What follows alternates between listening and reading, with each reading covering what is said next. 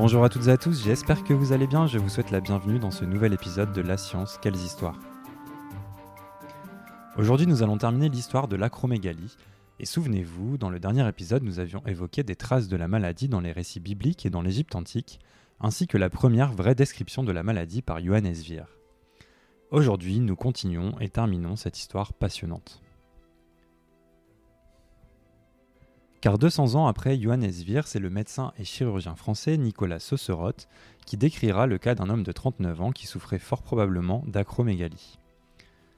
En 1772, dans une communication à l'Académie de chirurgie intitulée Accroissement singulier en grosseur des os d'un homme âgé de 39 ans, il fait état chez cet homme d'une augmentation progressive de la circonférence osseuse et de la boîte crânienne, d'un prognatisme, d'une hypertrophie des mains et des pieds et de douleurs articulaires importantes et généralisées. Difficile de ne pas penser à l'acromégalie avec le recul qui est le nôtre. Dans cette communication, Saucerotte constate mais ne cherche pas à déterminer la cause de cet accroissement singulier. Au tournant des 18e et 19e siècles, on commence à reconnaître cette maladie sans pour autant savoir ce qui la cause. Plusieurs noms lui sont alors attribués. En 1822, le dermatologiste français Jean-Louis-Marc Alibert lui donne le nom de syndrome du géant scrofuleux. En 1864, le neurologue italien Andrea Verga lui donne le nom de prosopoectasia, qui se traduit par élargissement du visage. Un peu comme Johannes Vir, près de 300 ans avant lui, Verga fit la rencontre d'une femme, un peu par hasard, souffrant d'acromégalie. Il décrivit cette rencontre dans une publication intitulée Cas singulier de prosopoectasie, publiée en 1864. Je cite. Depuis 1860, en visitant les malades chroniques admis à l'église de Santa Maria Nuovi Sepolcri, j'avais été impressionné par le regard d'une patiente, Maria B, née à Milan, dont la pâleur cireuse et la taille disproportionnée du visage étaient presque effrayantes. Le personnel qui travaille dans cet hôpital avait dû être tout aussi impressionné car ils avaient surnommé cette femme, je cite, gros visage. Voyant que je la regardais, elle m'a dit qu'elle n'avait pas toujours été laide et qu'autrefois elle ressemblait aux autres filles. Fin de citation. Au-delà de ces commentaires déplacés sur l'apparence physique de cette femme, malheureusement typique de l'époque, cette rencontre de Verga avec Maria B fut prépondérante dans la compréhension de la maladie. Verga continua à prendre des nouvelles de la patiente jusqu'à sa mort deux ans plus tard des causes du typhus. Il demanda alors à faire un examen post-mortem. Lors de cet examen, il trouve une tumeur céllaire de la taille du noix, ayant causé un déplacement des nerfs optiques. Il ne trouva en revanche pas l'hypophyse et se demanda si cette dernière avait disparu ou si la tumeur elle-même était une dégénération de cette glande. Andrea Verga ne fut pas en mesure d'apporter des réponses à ces questions, mais il mit le doigt sur quelque chose de fondamental. Quinze ans plus tard, en 1877, le médecin français Henri Enrault fit le même constat. Alors qu'il faisait l'autopsie d'un patient atteint de ce que l'on appelait encore à l'époque gigantisme, il trouva une tumeur au même endroit que Verga. En cette même année 1877, le médecin italien Vincenzo Brigidi fit exactement le même constat en faisant l'autopsie d'un acteur atteint de gigantisme. Il fut également le premier à examiner au microscope cette tumeur de l'hypophyse. Toutes ces découvertes et constats pavèrent la voie au médecin français Pierre Marie. Élève, disciple et protégé du célèbre Jean-Martin Charcot, Pierre-Marie rencontra à la Pitié-Salpêtrière deux patientes atteintes d'acromégalie à la demande de son mentor. Nous sommes en 1886 et voilà comment Pierre-Marie décrivit la première patiente âgée de 37 ans. Je cite. C'est à l'âge de 24 ans, lorsque ses règles ont soudainement cessé, qu'elle a remarqué l'augmentation soudaine de ses mains. À ce moment-là, son visage a également subi des changements, de sorte que lorsque la patiente est rentrée chez elle, aucun de ses proches n'a pu la reconnaître. Les pieds entiers sont grands, y compris les orteils. Bien que ces derniers aient augmenté de taille, ils ont conservé leur forme. Il n'y a pas de véritable déformation, leur apparence est simplement celle d'une très grande personne. La langue est agrandie, la vue est également défectueuse, le crâne, le sommet, est presque de la même taille que l'extrémité du menton. La mâchoire inférieure est bien développée. En ce qui concerne la seconde patiente, âgée de 54 ans, Pierre-Marie remarque que, et je cite, les bords des orbites sont très épais ainsi que les éminences frontales, le nez est grand, la mâchoire inférieure est très épaisse. Il propose ensuite d'appeler cet état acromégalie, il précise, et je continue de citer Pierre-Marie, un état caractérisé par une hypertrophie des mains, des pieds et du visage que nous proposons d'appeler acromégalie, qui signifie hypertrophie des extrémités. En réalité, les extrémités sont gonflées au cours de l'évolution de la maladie et leur augmentation de volume est la particularité la plus caractéristique de cette maladie. Ayant examiné ces deux patientes alors qu'elles sont encore vivantes, Pierre-Marie ne fait pas référence à la glande pituitaire ou hypophyse. En cette année 1886, notre brillant médecin français n'a pas connaissance des découvertes de ses prédécesseurs sur ce point précis. Ce sera finalement le médecin lituanien Oskar Minkowski qui confirmera en 1887 que l'élargissement de l'hypophyse apparaît dans toutes les études post-mortem des patients atteints d'acromégalie. À cette époque, une question majeure demeure cependant sans réponse.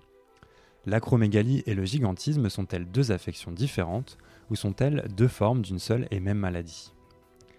Pour Pierre-Marie et ses collaborateurs, il s'agit de la première option.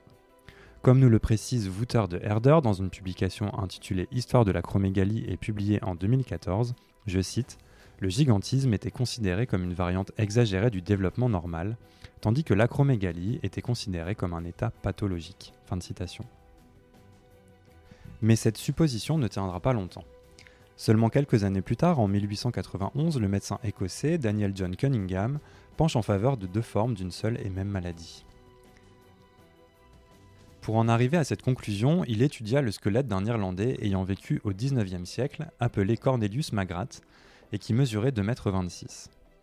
Dans les années qui suivent, de nombreux autres scientifiques parvinrent aux mêmes conclusions que Cunningham, comme le neurologiste américain Charles Dana, le médecin anglais Woodge Hutchinson et les français Édouard Brissot et Henri Meige. Au fur et à mesure des découvertes, il devient évident que les deux troubles avaient la même pathogénie, mais que la maladie était différente en fonction de l'âge à laquelle elle se déclarait. Alors que l'on commence à comprendre de mieux en mieux la maladie, le temps des traitements arrive enfin, au tournant des 19e et 20e siècles. À cette époque, les premières tentatives de chirurgie pituitaire ont lieu. En 1892, Ercole Sacchi et Giulio Vassale, deux chirurgiens italiens, parviennent à faire l'ablation de la glande pituitaire chez les chats.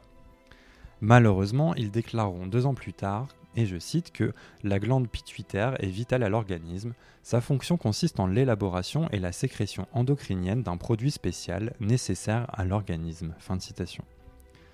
Même si leur tentative s'avère finalement être un échec, les expériences de nos deux chirurgiens italiens permettront de comprendre le rôle de la glande pituitaire, de l'hypophyse donc, dans les fonctions métaboliques et la croissance. À cette même époque, les premières chirurgies sur des personnes atteintes d'acromégalie sont réalisées. En 1893, les neurochirurgiens britanniques Richard Catton et Frank Thomas Paul opèrent un patient atteint d'acromégalie qui souffrait de maux de tête terribles. Malheureusement, ils ne parviennent pas à atteindre la tumeur.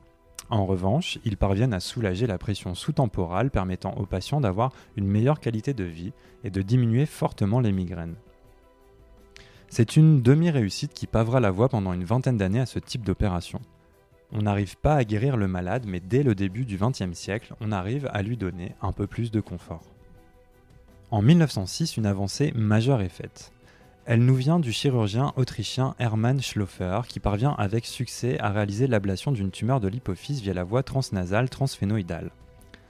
L'année suivante, son compatriote et collègue Julius von Hockenegg réalisera la première approche transphénoïdale sur l'acromégalie.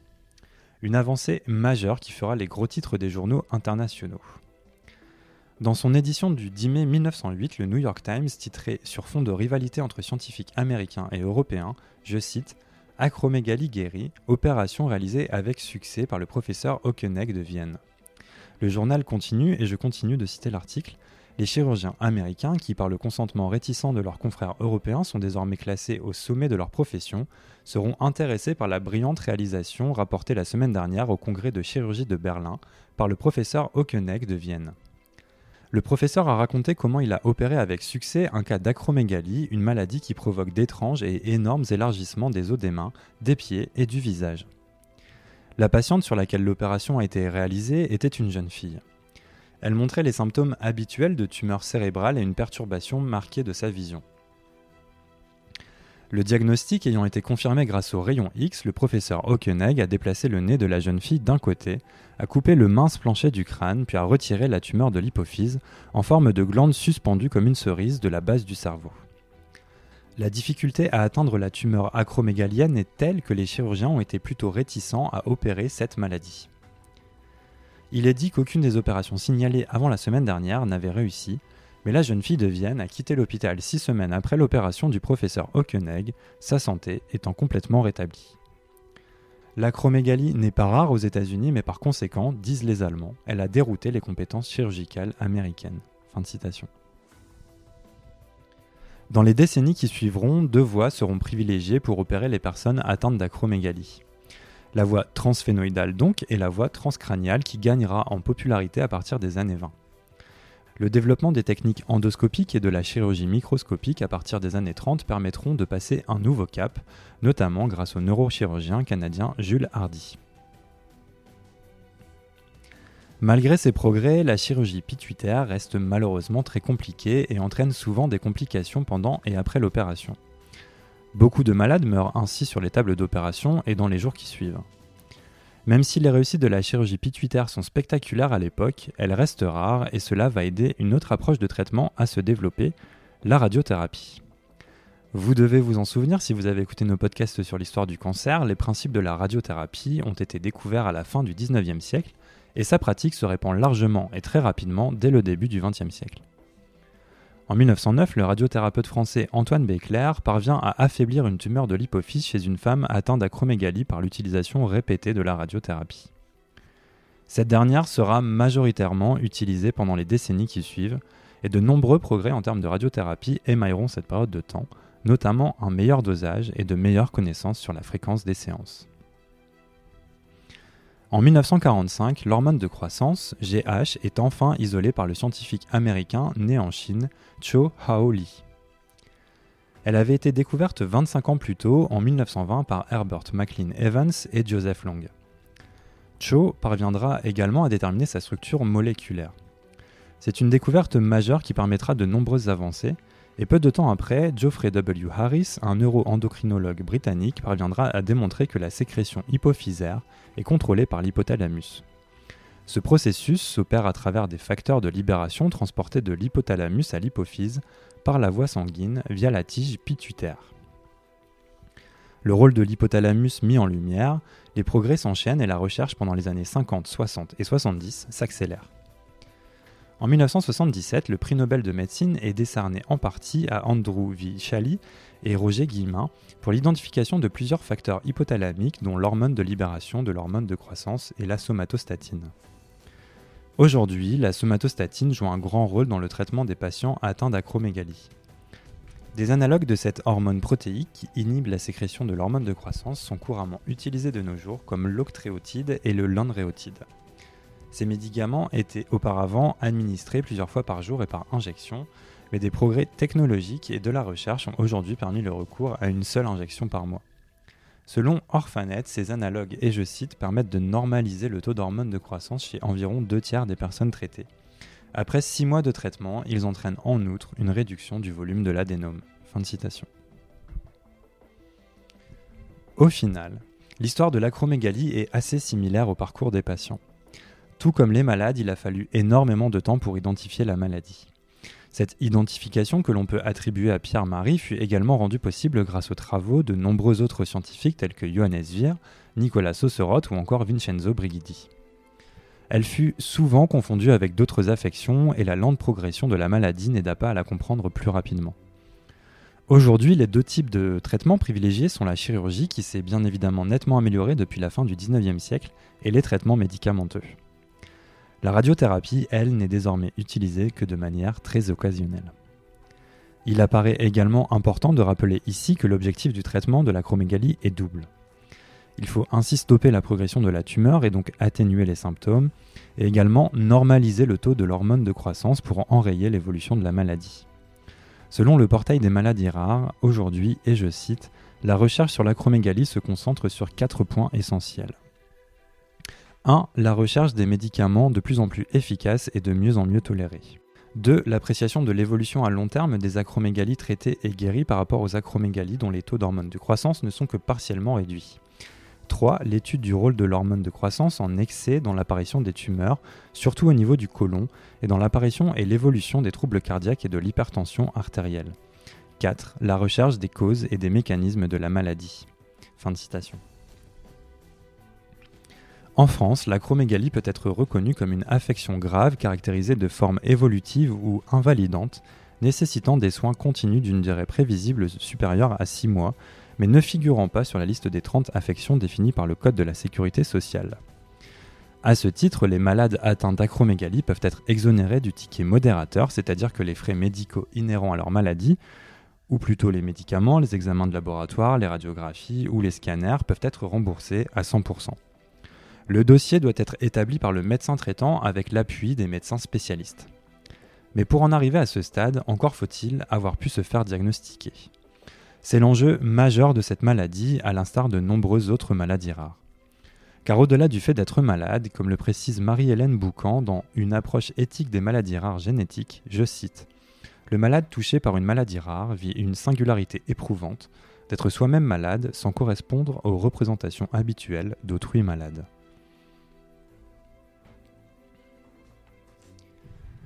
Merci à toutes et à tous d'avoir écouté ce podcast de La Science Quelles Histoires. N'hésitez pas à nous envoyer vos questions, évaluations et petites étoiles sur les différentes plateformes de podcast ainsi que sur notre site internet fondation-ipsen.org ou notre page Facebook LiveLab Fondation Ipsen. Cela nous aide beaucoup, nous aide notamment à gagner en visibilité et il faut bien avouer qu'il est toujours agréable de voir des évaluations positives et des retours sur notre travail. À ce sujet, je tiens à remercier chaleureusement Framboise C, une de nos auditrices, pour ses encouragements qui nous font extrêmement plaisir. Allez, prenez soin de vous et je vous donne rendez-vous très bientôt.